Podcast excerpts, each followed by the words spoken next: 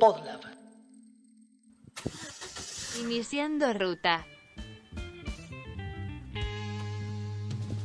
En la primera temporada de Recalculando, nos escuchaste conversar sobre cuáles son algunas de las políticas públicas que Argentina necesita luego de los rumbos que ya se han recorrido, y algunos, lamentablemente, más de una vez. Así es que dialogamos sobre el mundo de la economía, del trabajo, de las políticas sociales y la vivienda, de la educación y la ciencia, del aborto y las diversidades de géneros y sexualidades. Incluso nos dimos el gusto de proponer un lado B sobre el vínculo del humor y la política. Nuestra segunda temporada estaba a punto de comenzar, pero no somos ajenos a la pandemia del coronavirus y nos tocó recalcular. Por eso, en este primer episodio de 2020, decidimos desacelerar nuestra marcha, quedarnos en casa y repensar. Algunos de los temas que charlamos el año pasado hoy quedaron atravesados por márgenes de maniobra más reducidos por la emergencia sanitaria. En este primer episodio nos vamos a preguntar cómo se relaciona la renegociación de la deuda externa con la pandemia Ahora que se hicieron evidentes los conflictos y las urgencias internas de la sociedad argentina, ¿para qué sirve llegar a un acuerdo exitoso de la deuda? ¿Cómo se reacomodó el sistema nacional científico, tecnológico y de innovación para auxiliar en medio de la pandemia? ¿Qué ventajas tiene Argentina para lidiar con el COVID-19 y qué cosas aún necesitamos construir? Y ahora que tenemos que quedarnos en casa para cuidarnos, ¿cuál es la deuda habitacional que queda por ser saldada? ¿Qué otros recursos materiales y simbólicos faltan redistribuir ante un horizonte de mayor teletrabajo y una educación en formato virtual? Soy Martín Calos. Soy Ana Clara Escurra Mariani. Esto es Recalculando, un podcast sobre políticas públicas que se piensan en contexto de pandemia.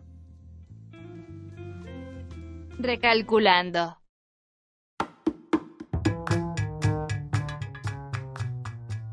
Primer episodio de 2020 de Recalculando, Clary, y nos tocó grabar a la distancia, por, un, por cámara, ¿no? Sí, estamos acá en videollamada grabando el primer episodio de este año. Es un poco extraño, ¿no? Por varias razones. La primera porque es la primera vez que no estamos en un estudio y la segunda porque te extraño también, Martín. También, y no es lo mismo, pero tenemos preguntas y tenemos temas para charlar, para conversar sobre todo esto. Volvimos a contar con invitades del año pasado, de la primera temporada de Recalculando, como son Marcelo Ramal, Fernando Peirano y Estefanía Pozo, para justamente darnos un poco de letra de lo que ellos más saben de, en cada uno de estos temas. Sí, así es. Así que me gusta pensar que tenemos un podcast sobre políticas públicas, pero ahora que se piensan en un contexto de pandemia. En la introducción a este primer episodio 2020 de Recalculando, contamos que elegimos tres ejes para conversar. Uno es el eje de la deuda pública, que nuestro país negocia en medio de la pandemia de COVID-19. La crisis sanitaria no fue inocua, imprimió mayor presión sobre las cuentas públicas porque el Estado asumió el compromiso de asistir a los sectores más vulnerados, ya sean familias que se quedaron sin ingresos para llegar a fin de mes o pymes sin ventas que necesitaban pagar salarios. Estefanía Pozo conversó con nosotros en la primera temporada de Recalculando sobre el endeudamiento argentino y hoy nos actualiza su, opinión para el contexto de la pandemia. La deuda impone, podríamos decir, dos desafíos principales. Uno macro, macroeconómico, que tiene que ver claramente con cómo cierran las cuentas públicas en función del pago de la deuda y la perspectiva hacia adelante. Obviamente esto depende de la negociación y del acuerdo con los acreedores extranjeros, pero también de todo el ordenamiento que va a hacer el gobierno de los vencimientos en moneda local. Hay que ver todo eso, de qué manera empieza a despejar un horizonte un poco más preciso sobre hacia dónde el gobierno piensa empezar a diseñar un plan, un programa económico que genere los ingresos necesarios para justamente pagar esa deuda. Y desde el punto de vista micro, tenemos que empezar a ver cuál es eh, la deuda con los distintos sectores del Estado y cómo el coronavirus le puso un poco más de presión al Estado argentino para mirar con más detalle y asistir a las poblaciones vulneradas. Obviamente ahí están las mujeres, las poblaciones travestis trans, las comunidades originarias, bueno, todas las comunidades y sectores de la sociedad que históricamente fueron más vulneradas, que vienen arrastrando una caída de sus ingresos por la implementación de un modelo que claramente los dejó afuera, una gran porción de los y las trabajadoras registradas del sector privado que también vieron sus ingresos recortados por el modelo del expresidente Mauricio Macri. Y en este contexto discutir hacia adentro de qué manera se van a producir las, eh, podríamos decir, las, las nuevas equidades en un contexto de nuevas normalidades, donde claramente lo que vemos es que las desigualdades estructurales ponen en jaque la sostenibilidad de todo el sistema. Bien, Estefanía Pozo hizo foco en la deuda interna, ¿no? Eh, el coronavirus nos expuso a una situación crítica, es cierto, pero muchos de los problemas existen ya desde mucho antes. Entonces, quizás las primeras preguntas que podríamos tratar de, contestar o, de resolver es qué empeoró en cuanto a ciertos indicadores económicos que ya venían bastante maltrechos. Está claro que, como bien marcaba este Fiposo, hay un montón de sectores y actores sociales en Argentina que ya traían condiciones de desventaja muy fuertes y urgencias muy importantes en términos de pobreza, de desigualdad, de desempleo. Pero todo esto empeora y empeora mucho en el contexto de la pandemia. Y podría empeorar aún más de no ser por la intervención de algunas políticas públicas que apuntaron justamente a esto, a paliar eh, la urgencia de las pymes que no podían pagar salarios y entonces eh, tenían que recurrir necesariamente a despedir gente hasta que el Estado se hizo cargo de parte del pago de los salarios o las transferencias a las familias a través del ingreso familiar de emergencia, de los aumentos de la asignación universal por hijo, que permiten que el aumento que vamos a, ver de pobreza, de indigencia y de desigualdad de ingresos no sea tan grave como si esas políticas no hubieran existido. Y además, por supuesto, que no estamos hablando solo de desigualdades en términos de ingresos, sino de muchas otras desigualdades y fragmentaciones eh, sociales referidas a acceso a cultura, acceso a educación, acceso a entretenimiento, acceso al aire libre, acceso a salud, que en medio de esta pandemia están agravándose. Y en este contexto, ¿cómo nos condiciona el pago de la deuda? Y una pregunta que me parece también importante responder. ¿Necesitamos todavía contraer más deudas? Es decir, esta negociación de la deuda pública externa también tiene que ver con que vamos a necesitar volver a endeudarnos en este contexto de pandemia. Endeudarse es una herramienta de la política económica y en ese sentido, en algún sentido está bueno, en abstracto, tenerla a mano, tenerla disponible. Hoy Argentina no tiene disponible esa herramienta y si en un futuro quiere usarla, está bueno empezar por, bueno, saber si uno la va a tener o no. Pero en particular, en lo más urgente, lo que Argentina necesita es dar certeza respecto de su horizonte de pagos, es decir, del flujo de divisas que hay, porque si estamos de acuerdo en que hay un problema con la cantidad de dólares, de divisas en general, que Argentina tiene, y que no, ya no estamos hablando solo de que lo necesita el Estado, sino que esas divisas las necesita también el sector privado para importar insumos con los que producir en Argentina, para su propio atesoramiento y su giro de ganancias al extranjero, en, mucho, en el caso de muchas empresas extranjeras, por ejemplo, y también de algunas nacionales, para, en definitiva, el pago de deudas también de las propias empresas. Entonces necesitamos saber con qué dólares cuenta la Argentina para hacer todas esas operaciones que necesita en su día a día. Y por eso es importante darle certeza eh, a ese horizonte de corto plazo de cuánto vamos a pagar y si eventualmente vamos a poder ingresar dinero por medio de la deuda. Como bien decías vos, Martín, hay algunas urgencias, algunas deudas internas que venimos teniendo hace bastante tiempo con, muchos de los sectores más vulnerables de la sociedad. Entonces, ¿cuáles son las oportunidades de crecimiento en el corto y en el mediano plazo? Ahí, mira, creo que tenés un punto clave, Clary, con lo que decís de las urgencias y cómo las atendés. Está claro que se vienen años difíciles. Tenés estas urgencias sociales que atender, tenés desequilibrios económicos que corregir, y tenés pocos recursos con los cuales hacer todo eso a la vez. Entonces va a haber mucha tensión, más que nunca en Argentina, entre todas estas cuestiones. Pero empezar por reducir estas incertidumbres y ir menguando estos desequilibrios, ir atendiendo estas urgencias, lo cual implica además coordinar lo que vamos a ir haciendo como sociedad entre el sector público, el Estado, y el sector privado, las empresas, las familias también.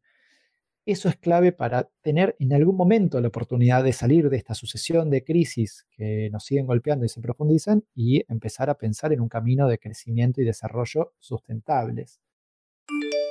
La crisis del coronavirus ha colocado de manifiesto la realidad de la miseria habitacional en toda la llamada área metropolitana de Buenos Aires. Indudablemente que se ha producido una enorme concentración de los casos de infectados, esta intensidad que todo el mundo advierte y que advierten los propios e insuficientes planes de testeo que se están realizando en estos barrios, reconocen el hecho de que la inexistencia de agua corriente, de hacinamiento, de condiciones de vida penosas, crean el escenario para la difusión de la pandemia, como ya ha ocurrido en proporciones catastróficas en los llamados eh, pueblos jóvenes de Lima o en las favelas de Río de Janeiro.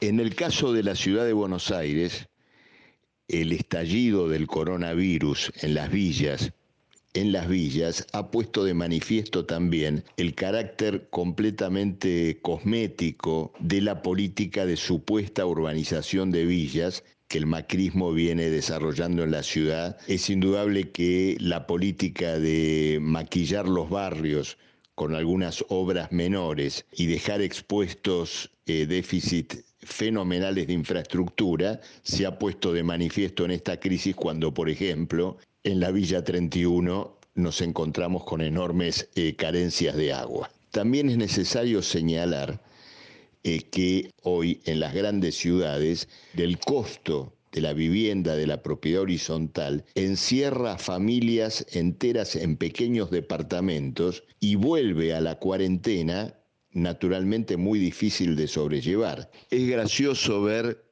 al jefe de gobierno de la ciudad de Buenos Aires ofreciendo como caramelo de la cuarentena a los paseos recreativos del fin de semana, a las mismas familias a las cuales la política social y habitacional de ese gobierno las ha privado de tener un departamento con las mínimas comodidades y con el mínimo espacio necesario. En definitiva, la crisis y la pandemia del COVID-19 ha puesto eh, sobre la mesa el tremendo fenómeno de polarización social que tiene lugar como resultado del acaparamiento privado del suelo en la Argentina y en todo el continente. Es indudable que una transformación social dirigida por los productores de la riqueza social, por los propios trabajadores, tendrá que dar cuenta de convertir al suelo de Argentina, del continente, de sus grandes ciudades, en un patrimonio social.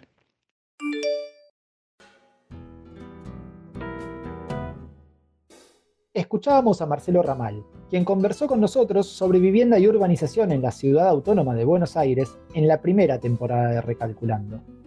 La situación, al igual que en el aspecto económico, no es novedosa ni la generó el coronavirus. Estructuralmente existe un déficit en la vivienda digna para los sectores populares que los re-subalterniza, los vuelve a subalternizar. ¿Cómo lavarse las manos si no hay agua?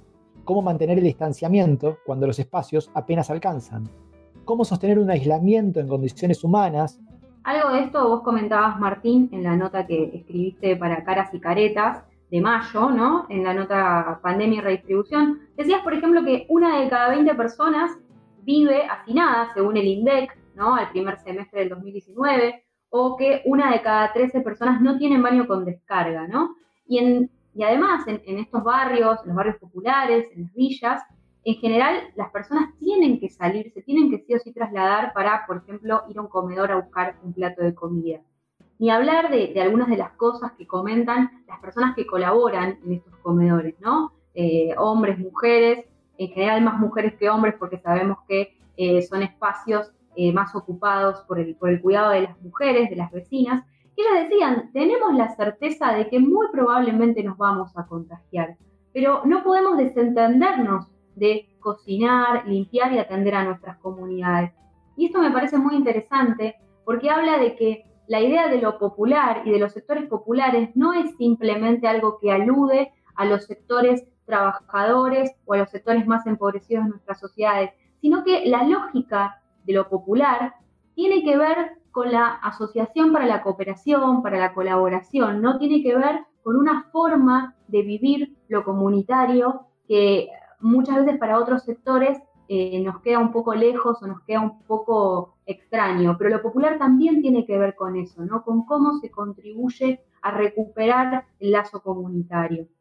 Y otra de las cosas que también comentabas en esa nota y que me parece muy interesante es cómo nos cuidamos la salud mental e incluso cómo, cómo podemos llegar a tener una intimidad, ¿no? Con esto de la recomendación del sexo virtual y etcétera, si vivimos hacinados y compartimos el espacio de una habitación o incluso todos los, espacios de un hogar confluyen en, un mismo, en una misma pieza, ¿verdad? Y encima, todo lo que en el episodio de la primera temporada en la que participó Marcelo Ramal, hablábamos sobre vivienda y cómo pensar en una vivienda digna, hoy hay que pensarlo también en términos del barrio. Estamos hablando de barrios donde muchas veces llegar al agua, como decíamos, es difícil, y donde muchas veces la presencia del Estado, hasta hoy, ha sido solamente o casi únicamente de manera de represión policial. ¿sí? Una represión que siempre existe. Hay un ejemplo que podemos traer a colación de esto, que es el ejemplo de la Villa Azul, sobre todo para hablar de la diferencia en lo que tiene que ver con la política de vivienda. Hay una ley, una ley que, se sancionó en el año 2012, en noviembre del 2012, referida a la política de vivienda para la provincia de Buenos Aires, que es la ley 14.449 de acceso justo al hábitat. Y es muy loco, ¿no? Porque la Villa Azul, que ha estado en, todos los medios de comunicación eh, respecto de, su vallado y etcétera, es un espacio que comparte parte en el municipio de Avellaneda y parte en el municipio de Quilmes, ¿no? El municipio de Avellaneda se ha dado a sí mismo una política de vivienda social, entonces toda la, parte de la Villa Azul que pertenece al municipio de Avellaneda es, y lo, conozco de, primera mano, un barrio con calles asfaltadas, con acceso a todos los servicios públicos, con casas de ladrillo, con cemento, eh, donde verdaderamente se ha mejorado la calidad de vida y se ha conformado un barrio. Y del otro lado, la parte que, pertenece al municipio de Quilmes y que colinda con la Villa Itatí, que es una de las villas más grandes del conurbano bonaerense, estamos en una situación de completa miseria, ¿no? Y entonces, ¿qué es lo que está pasando, no? Porque tenemos una, una ley que se suponía que venía a reducir la especulación inmobiliaria, la especulación del suelo, que venía a urbanizar. La verdad es que esto ha pasado poco y nada, ya lo decía Ramal el año pasado cuando conversaba con nosotros, ¿no? Pareciera que urbanizar tiene que ver con ir a hacer un par de murales, pintar y hacer como algunas modificaciones cosméticas en el barrio. Eh, no se han garantizado los lotes con acceso a los servicios básicos. Eh, de hecho, como decías vos, bueno, no hubo agua en la Villa 31, entre AISA y el gobierno de la ciudad, ¿no? Se tiraban y se adjudicaban las culpas por esa falta de, de acceso al agua. Entonces, ¿En qué situación estamos en este contexto respecto de una política de vivienda que venga a, mejorar? Tenemos en el país más de 4.000 asentamientos o villas. Y la vivienda, insisto, que pensarla más allá de la vivienda en sí misma y pensar el barrio, pensar cómo ese barrio se vincula. Vos bien decías, bueno, pusiste un límite geográfico y entonces de un lado se pudo urbanizar de una manera mejor, del otro lado no se hizo gran cosa. De la misma manera, yo me pregunto, bueno, ¿cómo hacemos para llegar al barrio? Para entrar y salir de ese barrio de manera segura, cómoda. Si lo pensás, un buen transporte público te permitiría justamente bajar la densificación que tienen muchos barrios porteños donde todo el mundo quiere vivir porque estás cerca de un subte. Bueno, imagínate si tuvieras buenos medios de transporte y pudieras entonces ampliar ese tejido urbano de manera menos densa, de manera más cuidada, de manera más planificada y además facilitándole la vida a la gente que vive ahí. Bueno, eso, sumarle las redes de cloacas que no llegan, las redes de agua potable que no llegan, las redes de gas, que es lo que en definitiva te va a permitir cocinar en tu casa para no tener que salir. Bueno, un montón de, servicios y necesidades básicas que hoy no están garantizadas en buena parte de nuestra ciudad, de nuestros barrios. Acá se abre un tema que tiene que ver con las políticas del cuidado, ¿no? Una dimensión de las políticas sociales en las que el gobierno de Alberto Fernández, a través de la creación del Ministerio de las Mujeres, Géneros y Diversidad, ha hecho bastante hincapié, ¿no? las políticas de cuidado, que tienen que ver con todas esas actividades que intentan mejorar el bienestar diario de las personas, ¿no? El bienestar material, simbólico, emocional, eh, etcétera, de, las personas. Entonces, en general, es un, un ámbito, el de las políticas de cuidado, muy feminizado, ¿no? Tiene que ver con todas las, tareas y las actividades que están remuneradas o no remuneradas, ¿no? Remuneradas, me refiero a eh, enfermeras, maestras, eh, todo lo que tiene que ver con los cuidadores domiciliarios, ¿no? Tanto de eh, niñas como de personas mayores. Y las no remuneradas, todo lo que tiene que ver con el ámbito doméstico, las tareas de limpieza, las tareas de cuidado, las tareas educativas, ¿no? De acompañamiento, etcétera, de, las personas que, habitan ese hogar, de esas, de esas familias, y que en general tienden a estar eh, como actividades desjerarquizadas, ¿no? ¿Por qué? Y porque históricamente las mujeres eh, hemos sido vistas como personas que tenemos eh, una vocación cuasi natural por estas tareas y políticas de cuidado. Y eso, que siempre se mira al interior de la vivienda, yo te lo vuelvo a sacar del barrio y digo, no solo se trata de cambiar nuestra cultura, cosa que va a pasar ineludiblemente porque lo estamos cambiando, pero muy de a poco, porque tardan estos cambios culturales, eh, no solo se trata de hacer un reparto más equitativo, no más, equitativo, ¿sí? totalmente equitativo entre las personas que comparten un hogar, que lo componen y lo construyen, sino también de pensar cómo sacamos esas tareas de reproducción de, de nuestra vida social del ámbito privado, del ámbito de adentro de la vivienda, del ámbito familiar, y lo llevamos a algo comunitario. Y ahí el ministerio como bien decís, eh, había empezado un proceso que va a llevar años de, primero, sistematizar qué es lo que ya se hace en materia de cuidado, qué es lo que existe en todo el país en materia de cuidado. Pero lo interesante es ver cómo eso lo hacemos de manera social, planificada, colectiva, y entonces no solo ganamos en eficiencia, no solo reducimos gastos, reducimos tiempo y le damos tiempo entonces a las personas que hoy se dedican a eso, que como bien decías, Clary, son mayormente mujeres por esta cultura patriarcal en la que vivimos, le damos tiempo para que hagan otras cosas, para que laburen, para que se formen, para que descansen, para que hagan lo que quieran. Y eso eh, ya va a ser un montón y va a ser un, avance en términos de oportunidades, que es lo que planteábamos desde el comienzo de esta, de esta charla, ¿no? Sí, tal cual. De hecho, uno de los debates más importantes que surgieron cuando se decretó el aislamiento social preventivo y obligatorio tenía que ver con esto, ¿no? Quizás con empezar a buscar salidas menos individuales para hacer frente a esta pandemia y empezar a pensar cómo nos cuidamos, pero de forma comunitaria, ¿no? Con las personas de nuestros barrios, eh, con nuestros vecinos, nuestras vecinas. Soy Fernando Peirano. Estoy a cargo de la presidencia de la Agencia Nacional de Promoción de la Investigación, el Desarrollo Tecnológico y la Innovación. Les propongo repasar y evaluar qué ha hecho la ciencia y la tecnología argentina durante esta primera etapa de la pandemia. Sin duda, la primera trinchera es la que se encuentra en el sistema de salud. Son los médicos y las médicas, los enfermeros y las enfermeras las que van a poder atender la emergencia. Sin embargo, también sabemos que la solución definitiva va a provenir de la ciencia y la tecnología en el ámbito del Ministerio de Ciencia, Tecnología e Innovación se conformó la unidad coronavirus, una unidad pensada para lograr sinergias entre lo que es el Ministerio, el CONICET y la agencia de I+D+I. La tarea de la agencia inmediata fue identificar dentro de la cartera de proyectos, de los 7.800 proyectos, cuáles podían tener mayor potencial en términos de contribución a fortalecer la respuesta del Estado argentino frente al coronavirus.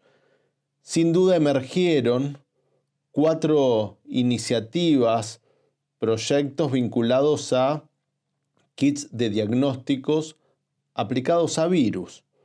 Desde hace años Argentina viene recorriendo una escalera tecnológica que nace en las necesidades de identificar virus en plantas, en especial en el agro. Desde esa necesidad se evolucionó hacia kits aplicados al ámbito de la medicina, se buscó calibrar estos test para identificar coronavirus, dando como resultado tanto test serológicos, es decir, que identifican anticuerpos de quienes han pasado por esta enfermedad, como también test moleculares que son los que permiten la identificación, digámoslo así, en tiempo real del virus. También se buscó sumar ideas nuevas.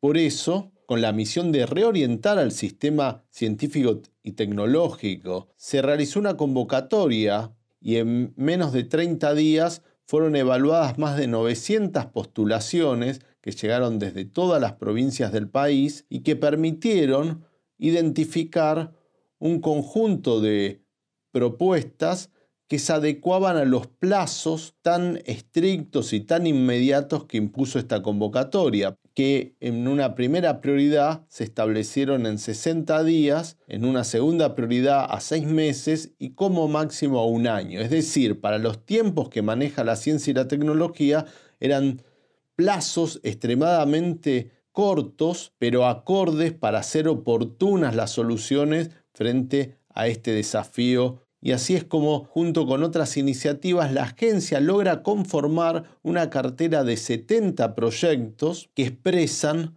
propuestas que van desde las ciencias médicas a la biotecnología, pasado por la genética, pasando por la ingeniería, pasando por la gestión de la información con auxilio de la informática y también incluyendo a las ciencias sociales y su capacidad de reflexión para mejorar el diseño y la aplicación de las políticas públicas.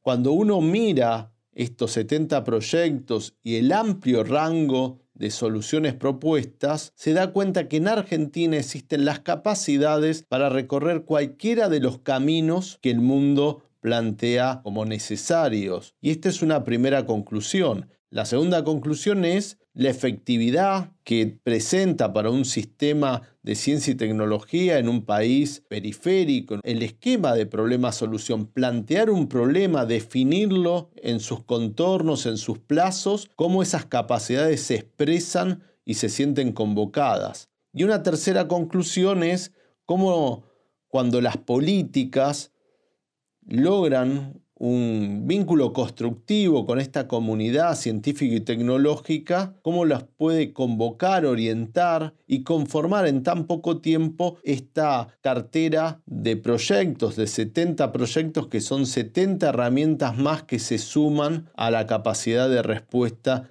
del Estado Nacional. En definitiva, tener ciencia y tecnología es un plus, sin duda, para enfrentar una situación crítica, sí, pero es un plus que hay que cultivarlo, que hay que generarlo mucho antes que la crisis se presente.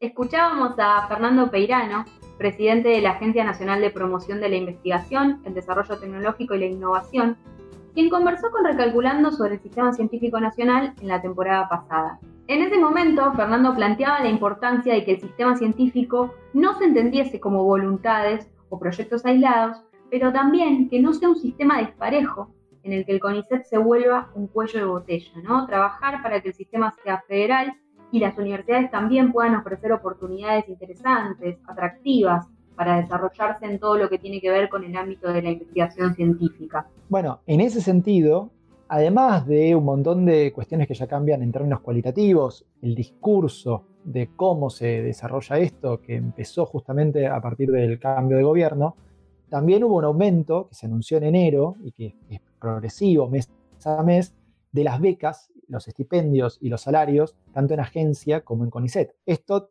tiene una consecuencia muy obvia. No solo le mejora el sueldo, la forma, la calidad de vida a quienes ya están en el sistema científico y tecnológico, sino que hace un poco más atractiva la carrera de investigación. Esto obviamente no es algo que uno diga, bueno, en medio de esta pandemia lo vamos a seguir discutiendo porque sabemos que, hay, que faltan recursos y sabemos que hay otras urgencias que atender.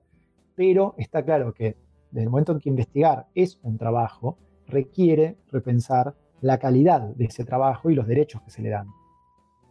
Sí, en ese sentido es interesante que hayas dicho la recomposición del sueldo y no del estipendio, ¿no? Porque es como una forma también de protestar, porque en realidad los becarios no tenemos sueldo, sino que tenemos estipendio, cuando en realidad reconocer que investigar es trabajar tendría que traernos, entre otros derechos, tener aportes. Hay una otra convocatoria que fue la primera, ¿no? La convocatoria eh, en la que se vieron involucrados los científicos y las científicas de nuestro país, que fue el programa Argentina contra el Hambre, ¿no? Donde surgieron más de 600 proyectos en todo el país.